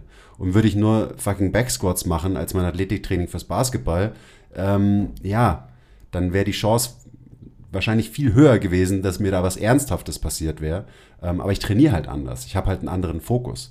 Also vielleicht kannst du auch noch mal so über deinen Eindruck reden, weil ich glaube, dass da halt einfach, dass wir da viel zu kurzsichtig unterwegs sind, auch im Athletiktraining und so eben Adaptionen in Bewegungsvariabilität, Bewegungsoptionen und Koordination ähm, halt nicht sehen. Und ich glaube auch, dass das wieder daran liegt, dass du diese Sachen nicht so geil testen kannst und nicht so geil quantifizierbar machen kannst. Und deswegen ist es so, ach, das ist alles Hokuspokus. Und Verletzungsprävention, das gibt es ja sowieso nicht und überhaupt so. Ja, also ich glaube schon, dass es viel, also mein Eindruck wäre, dass ich relativ viel gelesen habe über äh, koordinativen Anteil von Krafttraining und sowas. Ähm, du schon. Aber ja, also ich sehe so ein bisschen, das habe ich, als ich darüber gesprochen habe, was, was ich als Basics betrachten würde. Ähm, da, da ging es mir primär auch um die Message, weil ich das irgendwie so schwierig finde. Die, die Idee der Basics ist meistens, wenn ich nicht so viel trainieren kann, wie kann ich dann Most Bang for the Buck Übungen nehmen, die dann trotzdem so viel Fortschritt generieren in der Zeit? Und das ist halt einfach, das ist ein dummer Ansatz. Der ist immer fehlerbehaftet. Das ist, das, also jeder Mensch, der sich mal hinsetzt und einfach versucht, fünf Minuten logisch drüber nachzudenken, wird erkennen, dass das fehlgeleitet ist, weil sonst würde es den anderen Ansatz nicht mehr geben. Wenn einer so viel effektiver ist und keine Downsides hat, dann würde jeder weniger trainieren, um die gleichen Gains zu machen. Also muss es da ein Problem geben. Ist eine logische Konsequenz. Wenn wir dann sagen, wir haben Olympic-Lifter, die machen Cleans, das ist super explosiv, die können hochspringen. Also machen wir Cleans, weil dann werden die Basketballer explosiv. Äh, dann können wir sehen, wenn die besser cleanen, dann springen sie auch höher. Dann haben wir den Beweis dafür erbracht. Wenn wir äh, die Beine kräftigen wollen und wir müssen ja noch Cleans machen und dann müssen wir noch was für den Oberkörper machen und wir haben nur dreimal die Woche Krafttraining, dann machen wir halt noch Squats, weil da trainieren wir alle Muskeln an den Beinen und das auch noch in einem Streckungsmuster, also machen wir noch Squats rein.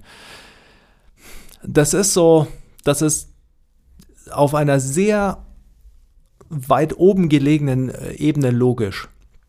Aber je weiter man runter äh, und desto mehr fällt einem aus, dass es nicht funktioniert. Weil erstens mal, ein Gewichtheber macht sehr viele Übungen, damit er aus den äh, Cleans das rausholen kann. Du kannst bei einem Gewichtheber nicht sagen, der springt so explosiv, weil er Cleans macht. Weil, er springt so explosiv, weil er, weil er sein trainiert. ganzes Training macht. Genau. Du, du, du könntest wahrscheinlich zehn Faktoren finden, also zehn Korrelationen finden, die zeigen würden, äh, der, jemand, der Hyper-Extensions mit 60 Kilo auf dem Rücken macht, springt so hoch, wenn du einen Gewichtheber nimmst. Also, und das sind eben keine Kausalitäten. Das gleiche kannst du natürlich für Kniebeugen nehmen. Natürlich kann es die Beine trainieren, aber du weißt ja nicht, was du alles auslöst. Wenn du jetzt Powerlifter trainierst, dann merkst du ja auch, welche Probleme es kreieren kann, viel Kniebeugen zu trainieren. Dann musst du, warum gibt es keinen Powerlifter, wenige Powerlifter, also kann man sich dann auch gut erklären, wie sie da hingekommen sind, äh, die nur Kniebeugen machen. Weil das sie nicht weiterbringt. Und weil sie dann immer Probleme bekommen und dann hast du Inkontinuität im Trainingsprozess. Jetzt ist es aber so, wenn die Kniebeuge nicht dein Sport ist, dann willst du nicht einen Trainingsinhalt in dein Athletiktraining nehmen, der dann die Kontinuität im Training rausbringt. Das bedeutet, du müsstest die Leute ja erstmal über Jahre dahin trainieren, dass sie gut Kniebeugen machen können. Und dafür brauchst du keine Kniebeugen machen, sondern da machst du halt, also du musst die ja aufbauen. Weil, und das ist eine große Verwechslung und die ist, glaube ich, so ein bisschen äh, kausal dafür, dass solche äh, Dinge passieren. Die Verwechslung ist, jemand, der in einem Sport gut ist, ist ein guter Athlet. Und der ist in dem sportlichen Kontext gut. Aber vielleicht ist seine Ausdauerfähigkeit mäßig. Und vielleicht ist er, Siehe wenn er Dirk ins, Nowitzki oder Nikola Jokic oder ja, so. und wenn er ins Gym kommt, dann ist er ein Newbie. Und wenn, wenn, dann gilt das Gleiche für den wie für äh, die 50-Jährige, die zum Training kommt und bis dahin vielleicht ein bisschen im Gym sich fit gehalten hat. Die, da sage ich ja auch nicht, oh, wir müssen eine, hoffentlich sage ich das nicht, wir müssen äh, dich äh, explosiv machen und weil es gibt Studien, die zeigen, dass das äh, Risiko zu fallen geringer wird, wenn deine Explosivkraft gut ist, also machen wir Cleans. Würde sich auch jeder denken, ja, vielleicht nicht, aber das ist die gleiche Ausgangssituation. Mhm. Also, Ja. und ich glaube, das ist ein Fehler. Wir, und das führt zu Langfristigkeit.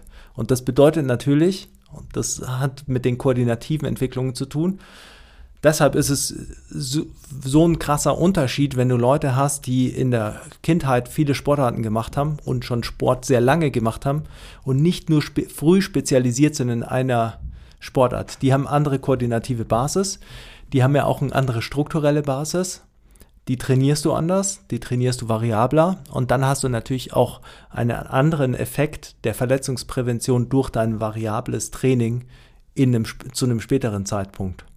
Ich glaube, das ist schon so ein Zusammenhang, dem muss man sich schon klar sein, den du jetzt gerade genannt hast. Massiv. Also ich trainiere seit äh, 15 Jahren im Prinzip die, so einen Altersschnitt ja auch und man sieht einfach, wie sich das verändert hat über diese 15 Jahre hinweg schon dass die Leute einfach weniger Sport machen, weniger verschiedene Sportarten. Die machen dann meistens halt einen Sport ähm, und haben nicht mehr so viel unterschiedliche Prägungen. Das merkst du in den Bewegungsmustern, im Auffassen von Bewegungen, in grundlegendsten äh, Bewegungsfähigkeiten. Das ist auch so dieses, ähm, ich meine, man kann einmal sagen, okay, es gibt so die Spezifität von dem Krafttraining zur Sportart. So, wie nah ist die Bewegung, die du im Kraftraum machst, dran an der der Sportart, wo dann eben bei einer Spielsportart auch die Frage ist, okay, welche Bewegung von der Spielsportart meinen wir jetzt gerade? Ja. Weil die sind unendlich Ja. variabel. Ähm, und dann gibt es eben so dieses, ich muss spezifisch trainieren und auch konstant spezifisch trainieren im Kraftraum, damit ich da besser werde. Also das heißt, ich muss ganz lange Squats machen, damit mein Squat besser wird Ja. und so weiter. Ähm, und dann habe ich irgendwie, dann ist es auch schon wieder so ein Clusterfuck ähm, aus Missverständnissen, Ja. weil dann trainiere ich super spezifisch eine Bewegung, die absolut nicht spezifisch ist für die Sportart ähm, und dadurch eben, es ist nicht nur schlecht, aber was sind die potenziellen negativen Anpassungen, beziehungsweise was ist die, ähm, ah, wie heißt, was ist die verpasste, Chance. genau, die, Ja. die verpasste Chance, die du mit diesem Trainingsvolumen Ja. quasi generierst. Und die ist, glaube ich, oft sehr groß. Ich bin ja ein großer Verfechter von ähm, Variation im Training. Du offensichtlich auch. Also zumindest in meinem Training warst du das so für die drei Monate. Ähm, und das ist, ist halt nur sinnvoll. Und ich glaube, es ist nicht nur sinnvoll für so komplexe, variable, chaotische Sportarten wie ähm, Basketball zum Beispiel, sondern ich glaube, es ist auch sehr, sehr sinnvoll, zum Beispiel für sowas wie Sprinten. Und ich glaube, auch in solchen Sportarten wird es massiv, ähm, ja, undervalued. Also dem, dem wird zu wenig Wert zugeschrieben, der Variation im, im Krafttraining. Gerade bei so, äh, bei sowas wie einem Sprinter, der sowieso immer in seiner, ähm, in seinem sportspezifischen Training halt sehr, sehr ähm, in einem sehr, sehr engen Korridor unterwegs ist. Da gibt es nicht viel Ausreißer nach rechts und nach links. Und wenn ich dann das Athletiktraining von so einem Athleten nicht nutze, um ihm das zu geben, dann verpasse ich, glaube ich, eine Riesenchance als Athletiktrainer. Und das ist jetzt ein, spezifisches Beispiel mit dem Sprinter, was ich halt jetzt mitbekommen habe in letzter Zeit. Auch wie die halt so trainieren, was die alle so für Probleme haben. Und da checke ich dann immer nicht so, hey, ist doch irgendwie logisch, dass die alle diese Probleme entwickeln, ähm, wenn wir nicht dieses Tool, was wir eigentlich zur Verfügung hätten, Krafttraining, um dem Körper mehr Variabilität zu geben, wenn wir das nicht richtig nutzen, sondern noch mehr mit dem Hammer draufhauen, mit dem Spezifikhammer. Ja, ich glaube, da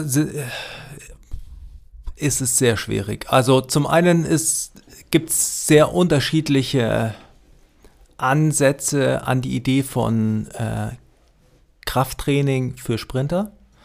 Wenn du dir Charlie Francis anschaust, Charlie Francis hat äh, eine hervorragende Videoserie über Weights for Speed, heißt glaube ich, ähm, wo er sehr schön seine logische äh, Heranführung äh, schildert, warum generelles Krafttraining so viel sinnvoller ist als ein spezifisches Krafttraining. Und das hat sehr viel damit zu tun, dass man mehr Übungen hat, die man progressieren kann und diese Übungen wechseln kann. Und das auch sehr kann und sollte. Ja, und das sehr gezielt und strukturiert. Und ich glaube, das ist ein, das ist wieder so eine Nuance, die sehr wichtig ist. Wann immer man, man darf den roten Faden nicht vergessen. Das bedeutet, wann, wenn du Übungen einfach tauscht, äh, ohne einen äh, roten Faden zu verfolgen und da gibt es eben sehr viele Punkte, die dann zu beachten sind, wenn man in so einer Sportart ist wie im Sprinten. Wenn man diese Übungen einfach tauscht, dann hast du keine Evaluationsmöglichkeit für deinen Trainingsprozess. Dann wird es sehr schwierig, die Moving Parts zusammenzubekommen und zu sagen, okay, warum haben wir jetzt die Probleme? Müssen wir das Sprinttraining anpassen? Müssen wir das Krafttraining anpassen? Weil wie, wie geht das zusammen? Also wie, wie geht es zusammen von der Belastungssteuerung? Und dann hast du eben, hast du ja zwei Faktoren, die noch dazukommen, bei, also ich rede jetzt über hochentwickelte Sprinter. Da hast du das Problem, dass du bei einem Leistungssportler, der sehr weit entwickelt ist in der Close-Skill-Sportart, ist der ein, in seinen physischen Fähigkeiten sehr hoch am maximalen Output. Und da bewegst du ihn im Training immer. Und das bedeutet natürlich, da musst du ihn hinbekommen, damit du diese Zehntelsekunde noch rausbekommst. Und das ist ein sehr feiner Grad zwischen Belastung und Überlastung. Und deshalb entwickeln sich in diesen Sportarten auch so, so stark, so starre Systeme raus, weil du kreierst eine stabile Welt und innerhalb dieser stabilen Welt kannst du die Daten auswerten und kannst besser korrelieren, wie welche Anpassung zu welcher äh, prognostischen Veränderung führt. Und das macht die Variation sehr schwierig. Oder das macht und die deswegen schrecken auch macht die Variation sehr zurück, glaube ich. Also einer der Hauptgründe mit Sicherheit.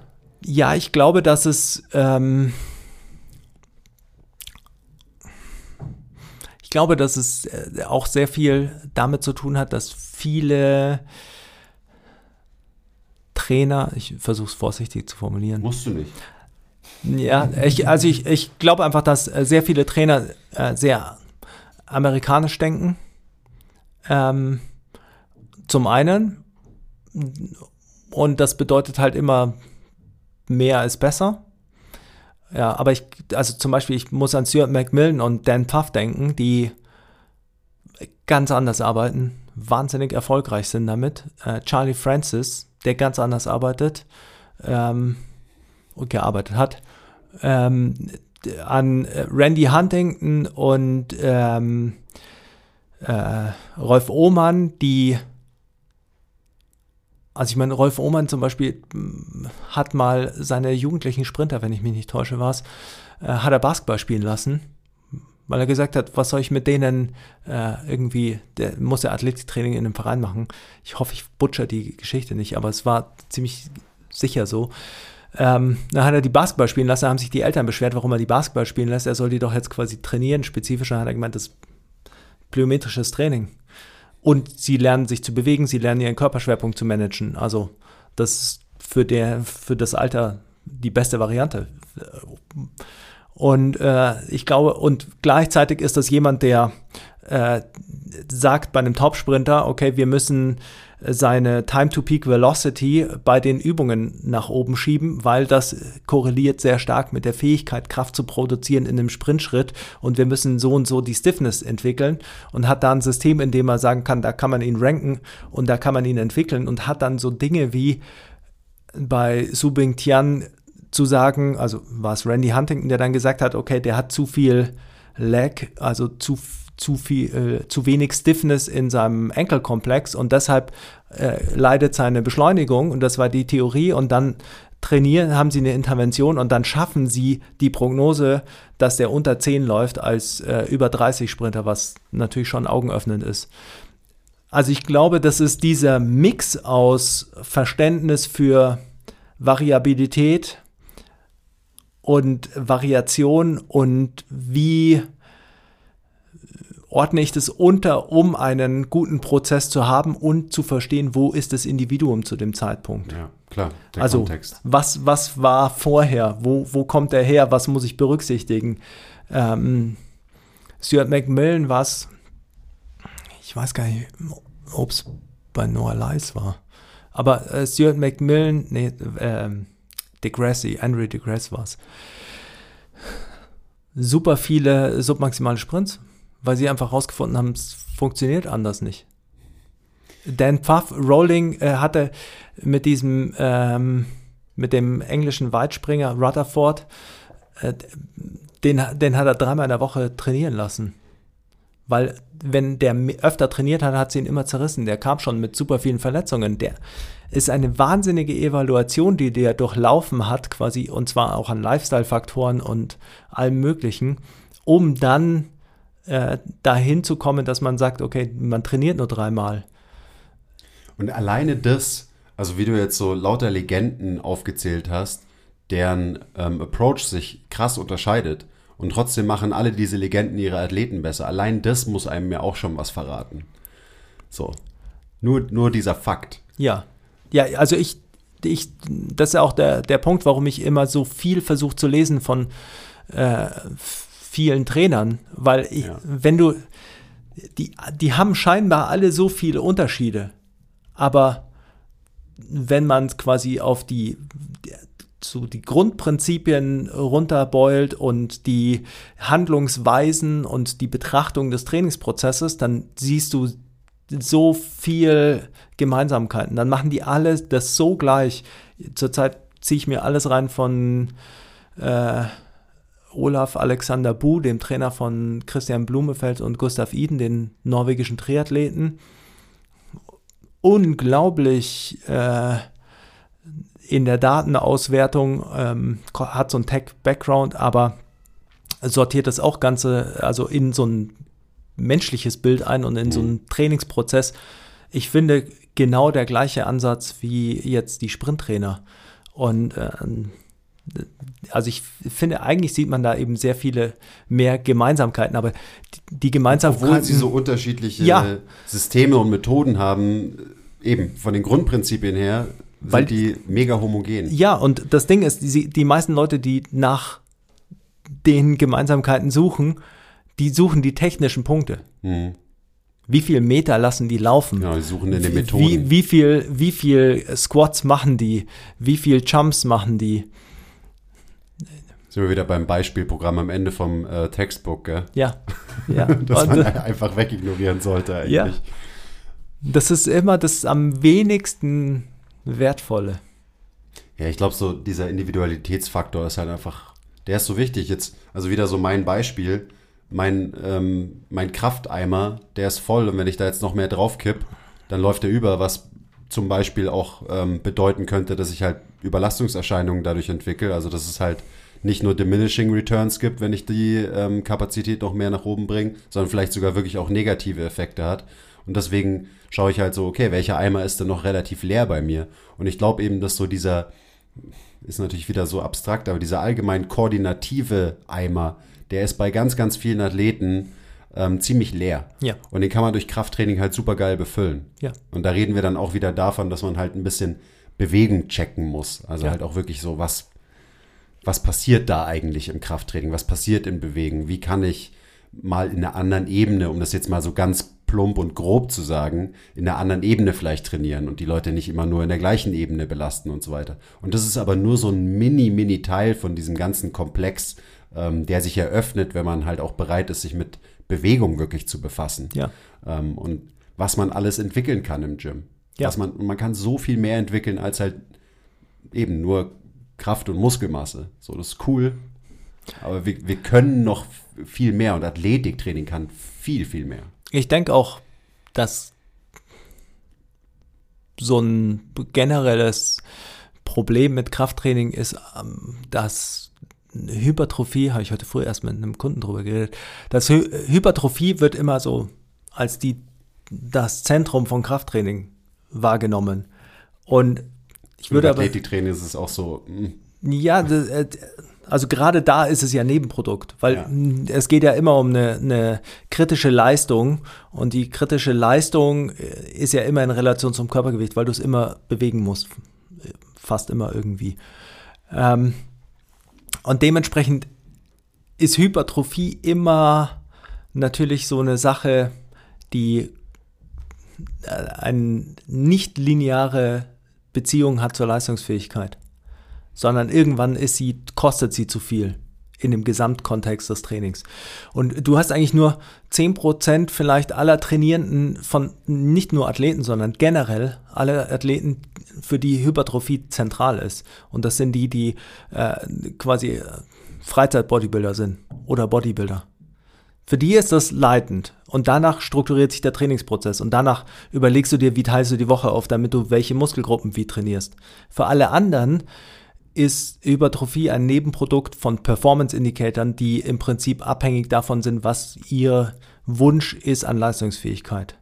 Und darin spiegelt sich wieder, wie viel Hypertrophie sie haben, weil im Endeffekt wollen die Leute ja auch aussehen wie, wie eine bestimmte Performance ja. vielleicht ist es ihnen nicht so bewusst, aber äh, sie, sie wollen aussehen wie, jema, wie jemand, der eine gewisse Fitness hat. Ja. Ist auch so interessant, wie sich da Körperbilder verändern. Ähm, Ja. Auch auf Sportarten bezogen, weißt du, weil wenn du halt aussehen willst wie ein Basketballer Ja. in den 90ern, dann ist es was ganz anderes als aussehen wie ein Basketballer heutzutage. Ja, So ganz anderer Anspruch auf einmal auch, ähm, was Hypertrophie angeht. ja, Was schon echt interessant ist. Und man kann auch dieses, das, was du jetzt gerade ähm, angesprochen hast, kannst du natürlich auf Leistungsfähigkeit beziehen, aber halt auch auf Gesundheit. Also dieses Ja. Hypertrophie-Ding in Bezug auf Gesundheit und so.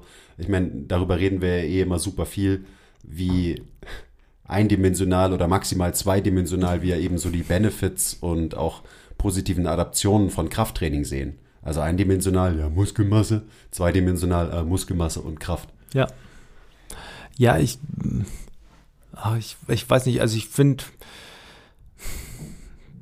manchmal frage ich mich so, äh, wenn du Krafttraining planst und du, du planst ja einfach nur, also du hast ja einfach mal so eine organisatorische Struktur, du musst ja irgendwie, die Leute kommen zu dir und sagen, ich kann dreimal in der Woche Krafttraining machen und äh, keine Ahnung, vielleicht kann ich einmal zu dir ins Personal Training kommen und zweimal die Woche kann ich äh, zu Hause trainieren.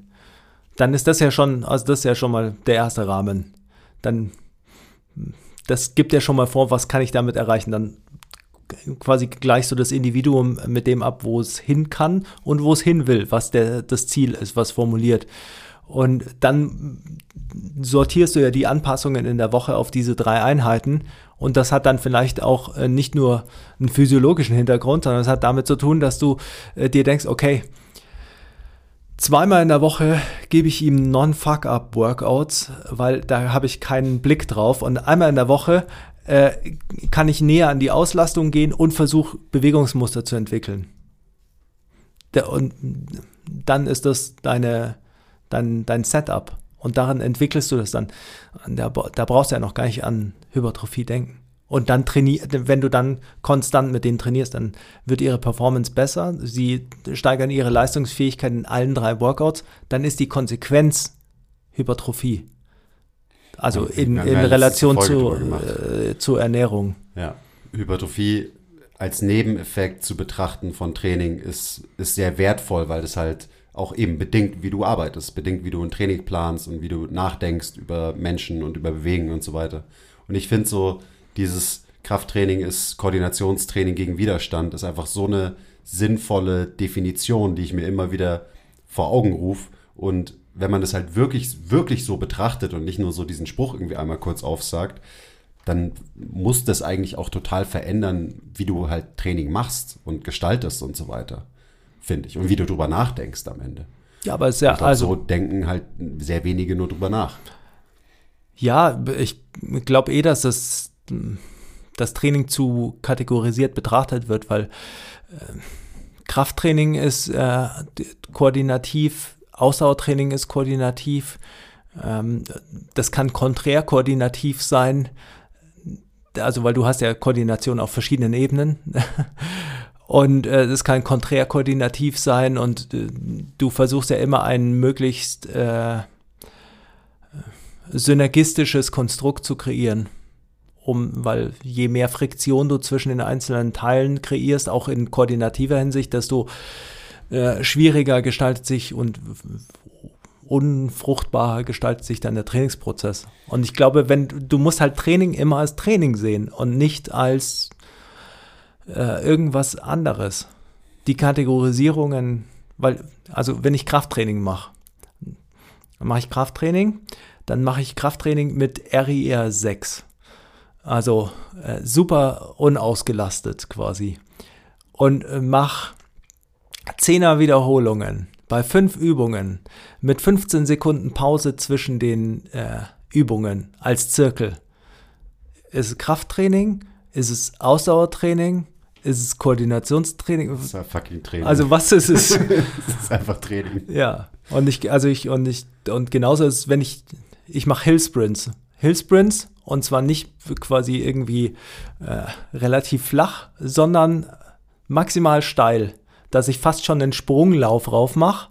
Und ich äh, mache die Hillsprints nicht in Meter gemessen, sondern in fünf Schritten pro Bein. Ich mache fünf Wiederholungen pro Bein den Hügel rauf. Ist es Krafttraining oder ist es Schnelligkeitstraining oder ist es Ausdauertraining? Es ist halt Training. Es ist halt Training, ja. Also.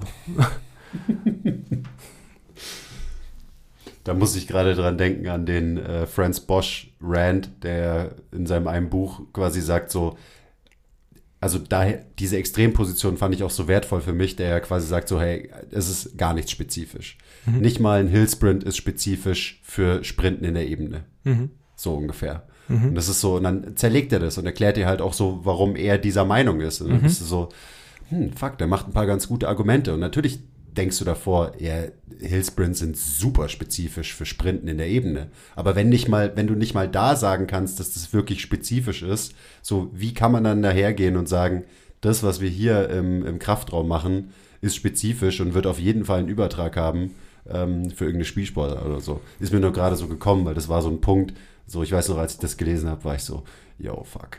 Ja, aber muss ganz anders nachdenken über diese Themen. Ja, aber da ist ja dann auch wieder der Punkt, wenn du, wenn du quasi dann schaust, wie die ganzen Sprinttrainer Hillsprints einsetzen und du dann siehst, welche Steigerungen die nutzen und wofür und mit welchem Gedanken äh, und mit welchem Schuhwerk und mit welchem Untergrund, weil sie sich einfach nur überlegen, okay, so kann ich die Strukturen vorbereiten auf das intensive Sprinten im Flachen und so senke ich, also so verlängere ich die Bodenkontakte und dadurch äh, habe ich weniger ZNS-Stimulus, dann kann ich mehr Volumen machen. Dann siehst du, was quasi Denken in einem spezifischen Kontext wirklich ist. Und das ist eben dann wieder das, wo die Kritik berechtigt ist und nicht berechtigt ist, weil sie ist nicht berechtigt, wenn du tatsächlich vernünftig über Training denkst. Sie ist aber sehr berechtigt, wenn du dann hörst, dass bei den Ravens äh, im äh, Off-Season-Training ein Schotterhügel hochgelaufen wird. Weil du dann denkst, ja. Oh. ja, das zeigt auch wieder, dass halt die Profis beachten halt, also je mehr Faktoren du beachtest und inkludierst in dein Denken und in dein Modell und in dein Trainingssystem, desto besser bist du am Ende. Hm. Weil eben, du kannst sagen, ja, natürlich mache ich Hill Sprints, weil ich spezifisch diese Struktur zum Beispiel überlasten kann und eine Adaption da hervorrufen kann. Und das wird wiederum dann auch wieder natürlich positiv sein für die Sprintleistung in der Ebene und so weiter und so weiter. Ja. Aber da muss man halt sich richtig reindenken in diese Sachen. Ähm, gut, das ist es am Ende eben immer. Die ganzen Legenden, die du aufgezählt hast vorhin so, die machen sich halt über alles Gedanken. Ja. So. Und da das, nicht, da passiert nichts, da wird nichts dem Zufall überlassen. Nein, und das, das Absurde ist eben immer diese Entscheidungen, die getroffen werden. Da kannst du dann, weißt du, da siehst du den einen Trainer, der macht Hillsprints und der andere Trainer macht Hillsprints. Und dann denkst du, ja, da brauche ich mich, brauche ich mich auch nicht in das Ganze einlesen oder das, weil wenn dann rauskommt, dass ich Hillsprints mache, dann bringt mir das ganze Wissen auch nichts. Aber all das, was im Verborgenen liegt an dem Entscheidungsprozess, Hillsprints zu machen, kann dazu führen, dass Hillsprints Sinn machen oder nicht. Und vielleicht machen die beiden Trainer genau die gleichen Hillsprints mit der gleichen Steigerung, aber haben einen komplett unterschiedlichen äh, Prozess. Ja, wie ähm, es weitergeht. Sie, ja, ja, oder auch der sie dahin geführt hat. Der eine ja. sagt zum Beispiel, hey, ich mache die für die ja. Anpassung und der andere sagt, ich mache genau das Gleiche, aber ich mache es eigentlich für die Anpassung. Ja. So, weil wir so auch so viel Raum haben und da ist dann, gut, da sind wir dann wieder beim Thema oder so, da musst du dann halt kritisch denken können und so weiter und musst Dinge begründen können, die du machst und zwar nicht nur oberflächlich, sondern halt auch noch ein ein paar Levels tiefer und so ja. weiter. Und ich glaube, genau das ist halt, äh, was war eigentlich, Athletiktraining war ja so heute das Thema so, das ist halt der wichtige Punkt daran. Ja. Ja, ich, also absolut. Ich glaube, man muss äh, im Training generell und im Athletiktraining auch äh, möglichst viel wissen, um möglichst einfache unego-driven äh, Entscheidungen zu fällen. Weil oftmals machst du Sachen, die super generell sind, super banal sind, progressierst die super banal, äh, weil du dir sehr viel Gedanken darüber gemacht hast, dass äh, die fancy Sachen keinen Sinn machen. Und äh, das ist nicht gut für Instagram und nicht gut für irgendwas, aber äh, so ist das Game. So ist das Game. Ich glaube, es ist ein schönes Schlusswort. Ja, wir haben auch, glaube ich, eine ganze Weile geredet. Ne? Ich glaube auch. Von, von, einem zum nächsten kommen, wie immer. Ja. Ähm, es hat mir sehr viel Spaß gemacht. Ich freue mich ja, jetzt auch, auch, gleich, wenn die Mikrofone aus sind, ähm, vielleicht noch ein bisschen über mein Training weiterzureden mit dir. Ja, sehr gern. Ähm, ja, schön, dass du da bist. Was, was passiert gerade bei dir? Pl plug noch irgendwas. Du musst irgendwas pluggen, Basti. Ja, äh, ich kann was pluggen. Also jetzt Ende des Monats kommt der Strength Programming Kurs, wo ich, ähm, ja, also ich hatte gerade die Live-Variante davon. Äh, war super. War ein sehr intensiver Tag. Und äh, der kommt als On-Demand-Kurs. Genau. Und dann geht es für mich in Urlaub und äh, Urlaub bedeutet natürlich immer, dass man die kreativen Pro äh, Projekte wie Trainingspläne oder Manuals angehen kann. Nice. Also da kommt was. Äh, wann kommt der Kurs raus? Ähm, zum ersten zehnten spätestens, wahrscheinlich schon in zwei Wochen.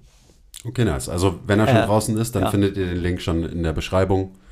Ähm, ansonsten findet ihr natürlich alles, was euch zum, zum Basti führt, auf seiner Homepage und zu allem, was er so macht. Sehr schön. Dann bis zum nächsten Mal. Adios. Okay, bye.